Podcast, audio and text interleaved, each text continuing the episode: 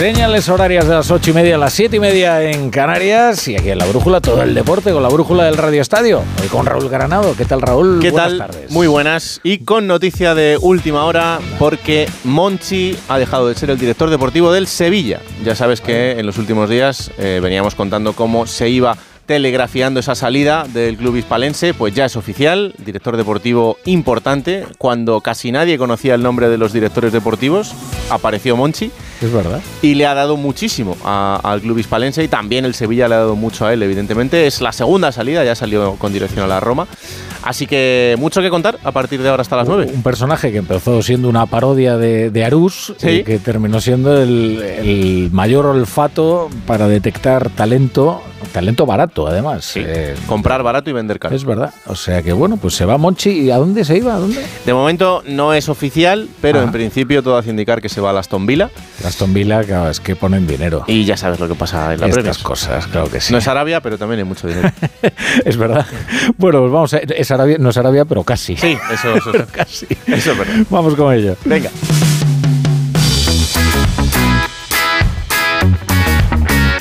La brújula de Radio Estadio. Raúl Granado. Hasta las 9 de la noche con todos los compañeros de la redacción de Deportes de Onda Cero para contar todo lo que está pasando en un día, en el día después, en el que la selección española se clasifica para la final de la Nations League, ese partido del domingo 9 menos cuarto de la noche frente a Croacia, España, ante la posibilidad de ganar este título por primera vez con un Luis de la Fuente que de momento parece que sale reforzado después de ganarle a Italia. Pero antes de viajar hasta Rotterdam, donde está ese cuartel general de la selección española, empezamos en Sevilla, como contábamos, es la noticia de última hora, hace apenas unos minutos, se ha hecho oficial la marcha de Monchi. Hola Carlos Hidalgo, ¿qué tal? Buenas noches. ¿Qué tal? Muy buenas. Sí, a las 8 y 4 minutos ha hecho oficial el Sevilla la desvinculación de Monchi, dando por finalizada su segunda etapa sevillista que ha durado cuatro años tras su paso, como tú comentabas, por la Roma. En la nota del club se explica que el gaditano se despedirá públicamente en los próximos días. El Aston Villa ha pagado los 3 millones 100 mil euros que el club hispalen- hispalense exigía a Monchi, 2 millones y medio como cláusula de rescisión y eh, por marcharse, en este caso, a otro club, por no irse a su casa a descansar, en ese caso no hubiera tenido que pagar nada, y 600.000 euros por haber avisado con menos de tres meses de antelación, como eh, figuraba en su contrato. Va a firmar con el Aston Villa por cuatro temporadas, cobrando en torno a 6 millones de euros al año. Para suplirlo, el Sevilla contactó con Víctor Horta, pero a esta hora el mejor posicionado, según ha podido saber Onda Cero, es Braulio Vázquez, el director deportivo de Osasuna, y el director de fútbol, puesto que ocupaba Fernando Navarro, podría ser para Carlos Marchena, que se acaba de marchar del Valencia. Bueno, pues eh, montarían ese equipo también alrededor de José Luis Mendilíbar en el momento en el que también el Aston Villa hace oficial la contratación de Monchi como director deportivo. Así que el fin de una etapa para iniciar una nueva, en este caso, en la Premier League. Gracias, Carlos. Un abrazo. Un abrazo, adiós. El final a uno de los culebrones de este verano. Veremos si eh, fuera del Sevilla vuelve a hacer mucho frío para Monchi y si el Sevilla se equivoca no dándole lo que pedía Monchi para seguir siendo el director deportivo más famoso de los últimos años en el club hispalense. Ahora sí, vámonos hasta Rotterdam. Allí está ya la selección española, con ellos el equipo de enviados especiales de Onda Cero, con el sonido de Raúl Espínola, Fernando Burgos, Alfredo Martínez. Hola Fernando, ¿qué tal? Buenas tardes. Buenas tardes, Raúl. Eh, te sitúo ahora mismo dónde está la selección española. Pues a punto de llegar a esta ciudad portuaria, en la zona meridional de los Países Bajos. Viaja por carretera en estos momentos desde Ensede. Han salido a las seis y media aproximadamente, minuto arriba, minuto abajo.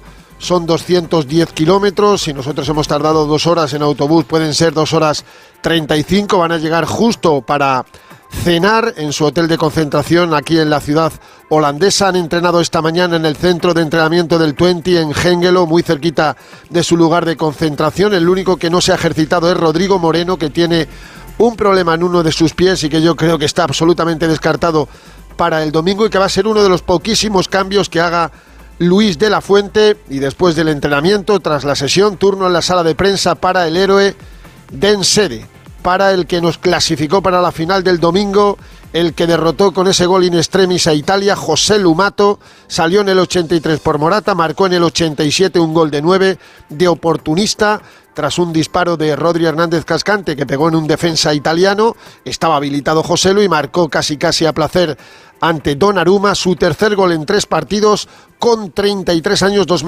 meses y 14 días. Y claro, al llegar al vestuario después de la fiesta en el césped, a José Lu le explotaba el teléfono. Bueno, justo se lo comentaba a Pablo ahora, que me han bloqueado el Instagram y, bueno, tengo el WhatsApp ahí que no sé ni a cuánta gente contestar, de repente te escriben números que no tienen ni guardados. Mientras sea para, por motivos como el de, como el de ayer, pues pues súper contento, ¿no? Ya te digo, creo que la felicidad es máxima por lo que representa y porque estamos de nuevo en una final y es una experiencia muy bonita.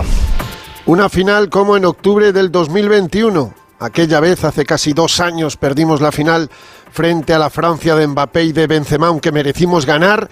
El domingo va a ser completamente diferente. diferente. Croacia no es Francia, pero es una selección súper competitiva. España busca un título que se le resiste desde hace 11 años, desde la Eurocopa del 2012 en Polonia y Ucrania. Ya ha utilizado 30 jugadores de la Fuente en estos tres partidos, con tres debutantes, David García, Gerle Norman y el primero fue Joselu, y de esos 30 solo 5 han jugado los tres partidos. Rodri todos de titular, Miquel Merino también de titular, Gaby, Jeremy Pino y Joselu. ¿Y quién mejor que Joselu para describir lo que supuso ayer la victoria? Porque España, la federación y el seleccionador, bueno, dijeron, menos mal, se liberaron todos. ¿Quién no se libera al jugar una final?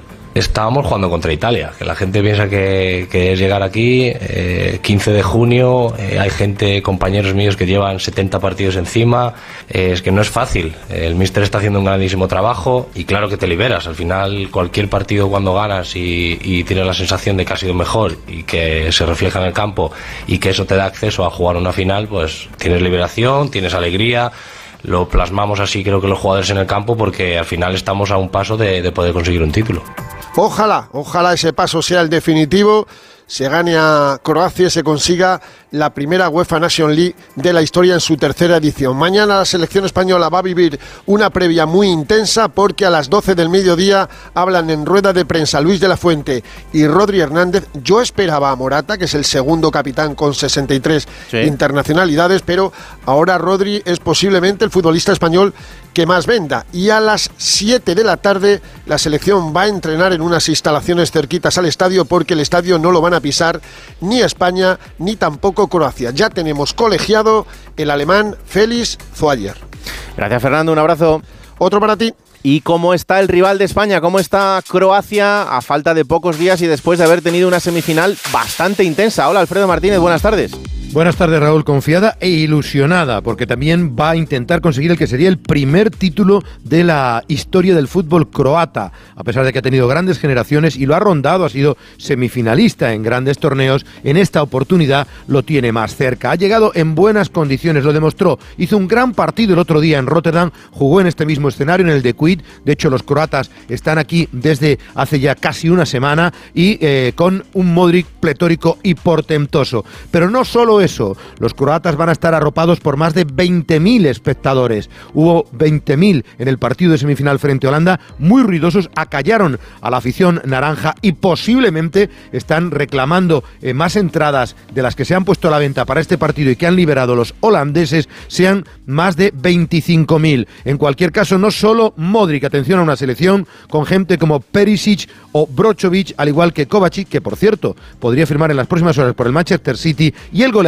Kramaric que abrió el marcador, y un gran portero, Livakovic. Yo creo que es una magnífica generación, un gran equipo que en principio nos debe dar muchos más problemas que la selección italiana. Ganaron con toda la justicia del mundo a Holanda. Croacia, mañana, 4 de la tarde, conferencias de prensa, 5 mm. de la tarde, entrenamiento en la ciudad deportiva del Feyenoord. Y eh, además de Croacia, Alfredo, hoy en eh, esa concentración, pero para los medios catalanes, en este caso para los diarios catalanes, Sport y Mundo Deportivo, ha tomado la palabra alguien que no habla mucho, que es Gaby. Bueno, de hecho creo que es la primera entrevista como tal que concede a medios de comunicación y ha sido aprovechando esta estancia aquí de la selección española en tierras holandesas y efectivamente ha explicado que eh, su relación con Ceballos la recondujo muy bien de la fuente, que evidentemente eh, lo que pasa en el campo queda en el campo y otro detalle también significativo, que se dijeron muchas cosas en torno a su ambiente en la selección y que él no ha tenido ningún problema en estas concentraciones con el equipo nacional pero también habla del eterno rival del Barcelona, del Real Madrid y del fichaje de Bellingham. El Barça ahora mismo no está en su mejor momento económico, pero bueno, eh, hemos salido muchos jóvenes de la cantera muy fuertes, yo creo, y tenemos un equipazo.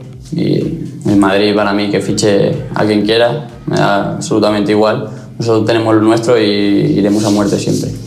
Pues para hablar poco, ha hablado bastante claro Gaby. Eh, siempre dentro del campo lo hace, fuera del campo parece que, que también. Así que ojalá que podamos escucharle más. Gracias, Alfredo. Hasta luego. Venga, pues vámonos hasta la concentración de la selección española porque allí nos está escuchando uno de los protagonistas del día después de esa victoria frente a Italia. Hola Jeremy Pino, ¿qué tal? Muy buenas. Hola, muy buenas. ¿Cómo ha sido levantarse esta mañana estando en una final? Pues bien, muy contento, un poco cansado, pero, pero muy contento. Eh, así se, ve, se ven las cosas de otra manera, ¿no? La verdad es que el, el partido tuvo de todo y hubo que sufrirlo hasta el final, pero, pero una final bien vale todo. Sí, al final estos partidos hay que sufrir, si no, no vale la pena la, la victoria. Sabe más, la verdad. Y ahora a la final, pues intentar ganarla. Hombre, fácil no iba a ser porque, porque Italia era un rival súper complicado y eso lo, lo sabíamos, pero el, el partido la verdad es que, que empezó muy bien con ese gol tuyo. Sí, empezó muy bien, pero ellos tenían también las cosas claras, ¿no? Jugar arriba, balones aéreos, ellos son muy fuertes en los duelos y intentaron hacernos daños así, pero la segunda parte ya hablamos eso en, en el vestuario y controlamos un poco los balones largos y la segunda jugada. Mm, Eso te iba a decir, ¿no? Que, que cómo fue ese, ese descanso para, para ver ese cambio en, en la segunda mitad. Eh, veros también controlando mucho más el- la situación del juego, el, el tener más ocasiones. Bueno, un poco la España a la que estamos más acostumbrados con, con Luis de la Fuente. Sí, al final, pues bueno, las herramientas que nos dio en el descanso, nos puso unos vídeos de, de la primera parte y, y ahí nos dimos cuenta de lo que tenemos que hacer y para mejorar y ganar los balones que dejaban sueltos los delanteros de ellos. Mm. Eh, explícame ese gol, porque ese gol tuyo eh, es el, eh, el gol del, del delantero listo, pero hay que estar ahí, hay que saber presionar y, y hay que saber ver la jugada como la viste tú. Bueno, vi a Gaby que, que estaba apretando a Bonucci y Bonucci ya estaba ya medio cayéndose y fue ese otro recorte y metí la pierna. Y ahí pues hice un control y estaba delante de Donnarumma. Y bueno, Mm. a un lado. Fácil, ¿no? Donnarumma, además, que, que es un portero enorme, eh, no sé ahí Sí, sí, si... Madre mía, eh, cubría media portería el cabrón. Eh, y segundo gol en, en ocho partidos con España, no, no van mal los números, ¿eh? Bueno, se puede, estar- se puede mejorar siempre, pero bueno, estoy contento. Eh, qué importante también eh, ese gol de, de José Lu Jeremy. eh, lo que pasa que nos está acostumbrando tanto a marcar al final que, que al final nos va a dar un infarto, como tengamos que esperar a que, a que los marque siempre ahí. Bueno, mientras los meta, que no te el infarto que quiera. Mientras sea la alegría. Era un día muy importante para todos, evidentemente, pero, pero también para el míster. ¿Cómo lo habéis visto estos días? Pues bien, muy bien, muy tranquilo, la verdad. Tiene confianza plena de nosotros a él, de él a nosotros. eh, es mutuo y, y vamos a luchar todos juntos para, para llevarnos el título. Mm, eh, tú le conoces perfectamente porque ya le habías tratado anteriormente, pero eh, no sé si, si en estos últimos días también con, con todo lo que se ha hablado sobre él y sobre su futuro, si le has visto especialmente diferente o, o visto el, el mismo hombre optimista al que estamos acostumbrados a ver. Pues sinceramente el mismo, es muy cercano a nosotros, se puede hablar con él cualquier cosa, si tienes algún problema puedes hablar con él. Es muy cercano y con una sonrisa y muy bromista siempre. Mm. Desde dentro, Jeremy, ¿cómo se lleva también este, este momento de, de cambio en general? Pues no solo del míster, sino también de, de jugadores nuevos, de, de hacer un grupo que, que esté cohesionado desde el, desde el principio. Desde el punto de vista del jugador, ¿esto cómo es? Pues la verdad es que yo no noto eso. Al final están jugadores con, con mucha experiencia, ¿no? Como Nava, Jordi, Álvaro. Pues la verdad es que ayuda mucho a, a los jóvenes, al grupo, a los nuevos. Y te digo, estábamos todos juntos. El grupo está de puta madre y estamos muy confiados para, para ello. Mm. Y ahora Croacia, que, que bueno, que, que igual llegan cansados, ¿no? Después, de- después del partido con, con Países Bajos, pero ya también a estas alturas de la temporada, pero que es otro, otra pedazo de selección. Sí, le han demostrado estos años atrás que, que han hecho torneos muy, muy buenos. y- Pero bueno, nosotros vamos a estar a tope, vamos a darlo todo y vamos a seguir a morder el primer momento. Mm, eh, para alguien joven como tú, eh, ver a un futbolista como, como Luka Modric, con su edad, con ese nivel competitivo, eh, imagino que es el, el ejemplo perfecto para todos, ¿no?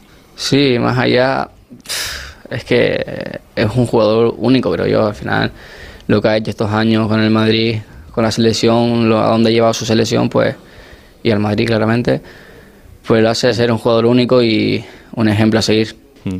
Oye, Jeremy, ¿qué sería para ti eh, ganar este, este título con España? Porque además es un, es un torneo que todavía no, no hemos ganado nunca. Aparte que sería el- mi primer título con la selección, pues sería muy, muy especial, ¿no? Al final ¿no? es un sueño, encima estarán mis padres aquí, será algo único. Mm. Eh, ¿Cómo hacéis, eh, ya para acabar, cómo hacéis para que, que os dé la gasolina a estas alturas de, de la temporada? Porque eh, la verdad es que la temporada ha sido enormemente larga, eh, con todo lo que ha tenido por medio y, y hay, que, hay que apurarla hasta el final. Pues bueno, la- las ganas, ¿no? La motivación, ver, ver a un país juntos, ver a la afición cuando salimos a calentar que nos, que nos apoya, nos, nos arropa siempre. Y eso es lo que nos da gasolina, ¿no? La motivación, la confianza y, y todo más allá que, que venga desde casa, que nos va a dar mucho. Pues Jeremy, un placer, que haya muchísima suerte para esa final, que como siempre vais a tener a todo un país detrás apoyando y, y animando, que ojalá podáis conseguirlo y, y os estaremos esperando en casa. Muchas gracias. Un abrazo. Chao. La brújula de Radio Estadio. Raúl Granado. Siente el power con Vodafone Flex y llévate un Samsung Galaxy A04S gratis con tu tarifa de hogar. Vente a Vodafone llamando al 1444 o en nuestras tiendas. Vodafone, Together We Can. Me apetece algo sencillo para cenar. Mm, ¿Un pescado al horno? Y mejor con vapor. Con los hornos de vapor AEG, cocinar a la perfección es fácil. Además, conservan las propiedades de los alimentos potenciando su sabor. Aprovecha hasta el 21 de junio en el corte inglés y llévate un 15% en placas y hornos AEG. Con las ventajas de los tecnoprecios. Mamá, si hay humo en casa, ¿Brutus lo detecta? Con ese olfato seguro, pero no podrá avisarnos por teléfono si estamos fuera. Ahora el guardián es Movistar Prosegur Alarmas. Una alarma que detecta cuando hay humo y avisa a los bomberos si es necesario. Contrata la alarma en la que cada vez confían más familias por solo 34,90 euros al mes durante todo el año. Movistar Prosegur Alarmas. Llama al 900-222-225. ¿Tú sabes quién debe hacerse cargo de las averías en tu casa de alquiler? Yo tampoco.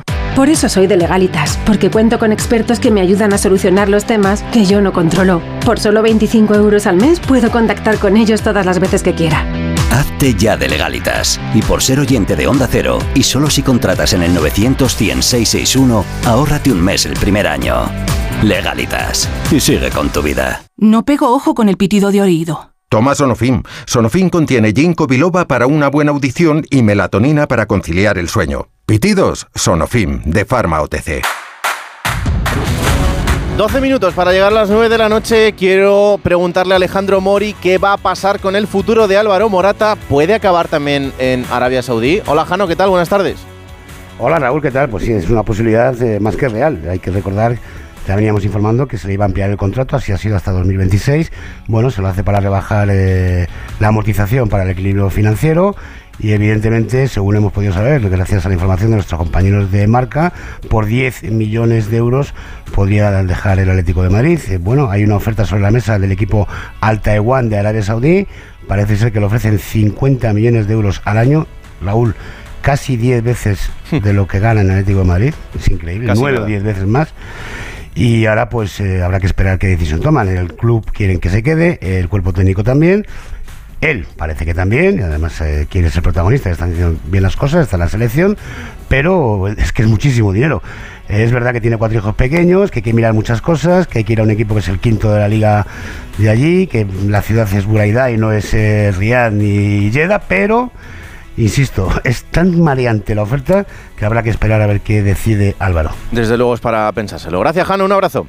Un abrazo, hasta luego. En Valencia renovado el Pipo Baraja, pero sigue el ambiente tenso contra Peter Lim. Víctor Yuk, buenas tardes. ¿Qué tal? Muy buenas. Pues ya con el anuncio oficial de la renovación de Baraja para las próximas dos temporadas, hay que centrarse en la planificación de la plantilla para la próxima temporada y ha anunciado el director deportivo Miguel Ángel Corona que va a estar todo marcado por el fair play financiero, es decir, todos están en venta y habrá mínima inversión para la próxima temporada. Hay, por cierto, mañana prevista una manifestación de protesta contra Peter Lim organizada por el colectivo Libertad Valencia. Va a comenzar a las 6 de la tarde desde el Palau de la Generalitat y va a recorrer varias calles de Valencia. Harán también visita a la plaza del Ayuntamiento y a la sede del banco que actualmente es el máximo acreedor del club. Gracias, Víctor. Eh, esa final de la Nations League va a ser el domingo, pero hoy también hay más partidos internacionales que ahora os vamos a contar. La brújula de Radio Estadio.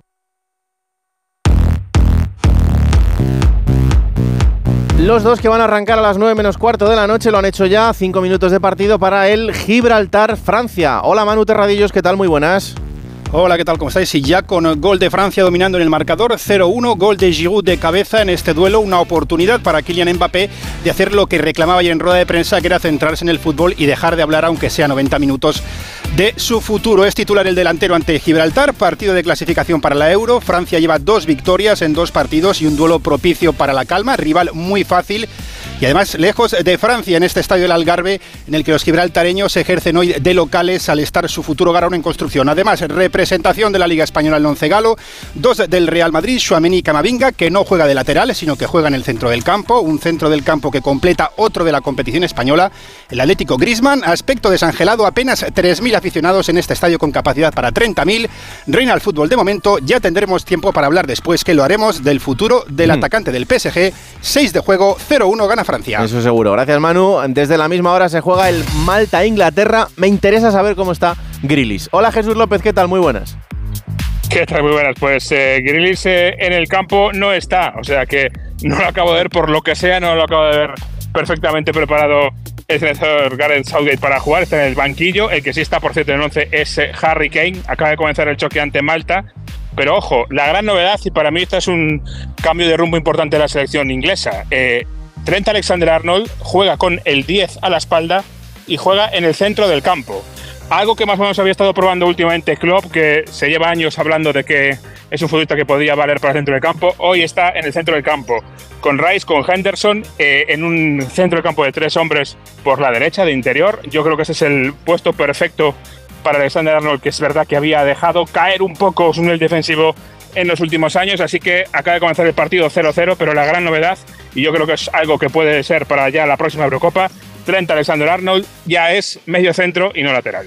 Gracias Jesús. Sí, imagen lamentable la que vivíamos esta madrugada en el partido entre Estados Unidos y México. ¿Qué ha pasado? Director de Onda Fútbol, Miguel Venegas, muy buenas. Hola Raúl, un desastre lo que pasó anoche en el estadio de Las Vegas, en el partido de semifinales de la Nations League de CONCACAF, es decir, de Norteamérica entre Estados Unidos y México. Los americanos, los estadounidenses le ganaron 3-0 a México, la mayor derrota en la historia de estos dos países, pero lo peor se vio en el campo, en dos tanganas, en el minuto 69 y el minuto 86, que, que terminaron con cuatro jugadores expulsados, dos por bando, y lo peor sin duda eh, pasó en la grada. Eh, peleas entre seguidores de México, eh, insultos homófobos durante muy buena parte de la segunda mitad. Tuvo que ser el público advertido por megafonía y aún así siguieron. Así que en el minuto 89 el partido se paró, se suspendió y no se volvió a jugar. Vamos a ver porque va a haber una fuerte sanción contra México y más allá de la crisis deportiva, esto es una crisis también institucional deportiva porque estos dos países junto a Canadá van a albergar el próximo Mundial de Fútbol. Gracias Miguel. Tenemos nuevo secretario de Estado para el Deporte y en esa toma de posesión ha estado Rafa Fernández. Hola Rafa, ¿qué tal? Muy buenas. Hola Raúl, traspaso de poderes de José Manuel Franco a Víctor Francos que aunque hablaba de un proyecto continuista del gobierno de Pedro Sánchez, la realidad es que se convierte en el cuarto secretario de Estado para el Deporte de la legislatura. Con alguna ausencia como la de Alejandro Blanco por motivos personales o Luis Rubiales en Países Bajos, Francos lanzaba este mensaje. Que acepto el reto de presidir el Consejo Superior de Deportes haciendo un llamamiento al acuerdo. Y eso dependerá de todos vosotros, de que estemos juntos. Una petición de unidad que llegó en primera persona a enemigos íntimos presentes en el acto como Florentino Pérez, Javier Tebas o Andreu Camps, que en ausencia de Rubiales representó a la federación. Por cierto, Raúl, que el primer viaje de Franco será a Rotterdam para ver la final de la Nations League. Las elecciones del 23J marcarán si verá muchas más finales como secretario de Estado. Pues ya lo veremos. En baloncesto a las 9 de la noche arranca también la serie final por la Liga Endesa Barça-Real Madrid. Todo eso después de la polémica por Nico Mirotic. Hola Albert Arranz, ¿qué tal? Buenas tardes. Hola Raúl, muy buenas. Saludos desde el Palau Blaugrana, escenario de los dos primeros asaltos de esta serie final por el título ACB. Hoy el primero, 9 de la noche, 3 a 3 en los duelos directos este curso, si bien es cierto que los que ganó el Real daban o directamente título la final de la Supercopa o camino de título el de la semifinal de la Euroliga. Y efectivamente la Fer Mirotic con el jugador que ya se sabe fuera en cuanto termine la competición. Cero dudas, por supuesto, sobre su profesionalidad, pero está claro que ha enrarecido y mucho el ambiente en Azuligrana. De hecho, el hispano montenegrino no ha salido a calentar en la rueda de prensa, en la rueda de calentamiento previa al inicio del partido. Sin Higgins, Toby ni Sergi Martínez los locales, sin aval de los visitantes, con todo ello y pitando Hierrezuelo, Perea y Caballero, de momento no se ha llenado del todo el Palau Laugrana, aunque estaremos sobre los 5.000 aficionados. En 4 minutos 46 segundos arranca la final del ACB Fútbol Club Barcelona Real Madrid. Toma 1. Apasionante final de la Liga CB. Eh, seguramente no es así, bueno, de hecho no lo es, pero siempre me parece que, pita el mismo trío arbitral cada partido de, la Liga CB de baloncesto. Eurobásquet femenino está jugando la selección española contra Montenegro en Tel Aviv. Hola David Camps, ¿cómo va la cosa? ¿Qué tal Raúl? Buenas tardes. De momento partido igualado al final del tercer cuarto. 52 España, 51 Montenegro. España que se está jugando su futuro en este Eurobásquet. Toda vez que ayer la selección española perdía en el debut ante Letonia. Hoy Grecia que perdió en el estreno ante Montenegro ha ganado a Letonia y por lo tanto España que se la juega en este partido ha ido ganando hasta por 13 puntos el conjunto dirigido por Miguel Méndez gracias a 15 puntos sin fallo de María Conde a 11 puntos de Alba Torrens, pero desastroso inicio del tercer cuarto, parcial en contra de 11-0 e igualdad en el mismo. Empieza ahora el, el, último y definitivo cuarto con triple anotado por María Conde para el 55 España, 51 Montenegro, primeros 30 segundos del último cuarto. Vamos con el motor porque también tenemos un fin de semana muy intenso empezando por la Fórmula 1 Gran Premio de Canadá. Jacobo Vega llegará a la 33 este fin de semana. ¿Qué tal? Muy buenas. Hola, ¿qué tal Raúl? Muy buenas. Bueno, vamos a ver si llega la 33. Lo que de momento no ha llegado ha sido la sesión de entrenamientos libres porque no se ha podido disputar. Primero ha habido un problema con el coche de Pierre Gasly, se ha quedado para medio de la carretera, han tenido que sacar la bandera roja y luego no se ha podido reanudar la sesión por un problema en el circuito cerrado de televisión que es obligatorio en las carreras de Fórmula 1 para poder vigilar en todo momento lo que pasa en cada rincón de la pista. Con lo cual no hemos podido ver rodar prácticamente ningún coche, no ha habido ningún tiempo y lo que ha decidido la Fórmula 1 es que en la segunda sesión de entrenamientos libres que se disputa a las 11 de la noche, pues se adelante media hora y puedan rodar 90 minutos. El problema es que parece que va a llover, mañana también parece que va a llover durante todo el día y la carrera el domingo en principio la dan en seco, con lo cual los coches no van a poder probar nada de sus reglajes en seco hasta la carrera del domingo. En cualquier caso, vamos a ver qué sucede esta tarde, con muchas esperanzas, como dices tú, de que Fernando Alonso en esta carrera pueda llegar por lo menos al podium y si llega a la 33, pues mucho mejor. Efectivamente. Gracias, Jacobo. Un minuto para que este chulázaro me cuente todo lo que ha pasado en el Gran Premio de Alemania de motociclismo. La Chechu, muy buenas.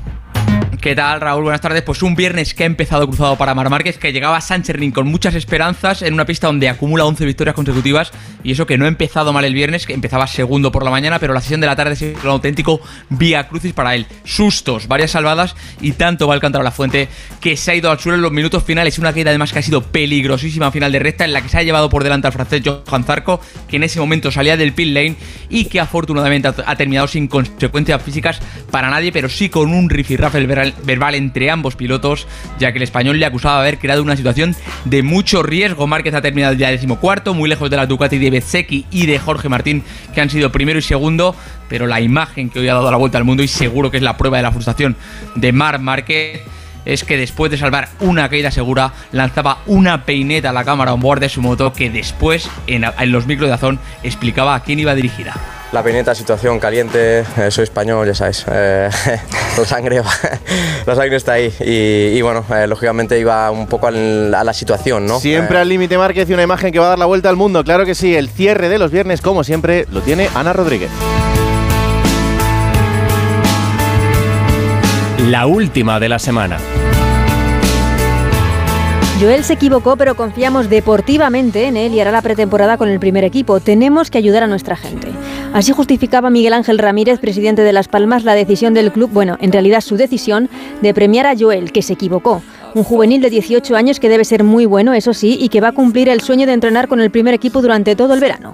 Pero es que Joel, que se equivocó, ha sido condenado por maltrato a su novia de 16 años por pegar a una menor, algo que tuvo que reconocer porque uno de los testigos lo hizo en plena calle, era un policía de paisano, condenado por maltrato, por violencia machista y con dos causas pendientes, maltrato psicológico y saltarse la orden de alejamiento hacia la víctima. Todo ello con 18 años. Pero el presidente de Las Palmas dice que se equivocó, que tienen que ayudarle y cree que la mejor forma de hacerlo es premiarle, subir unos días con el primer equipo.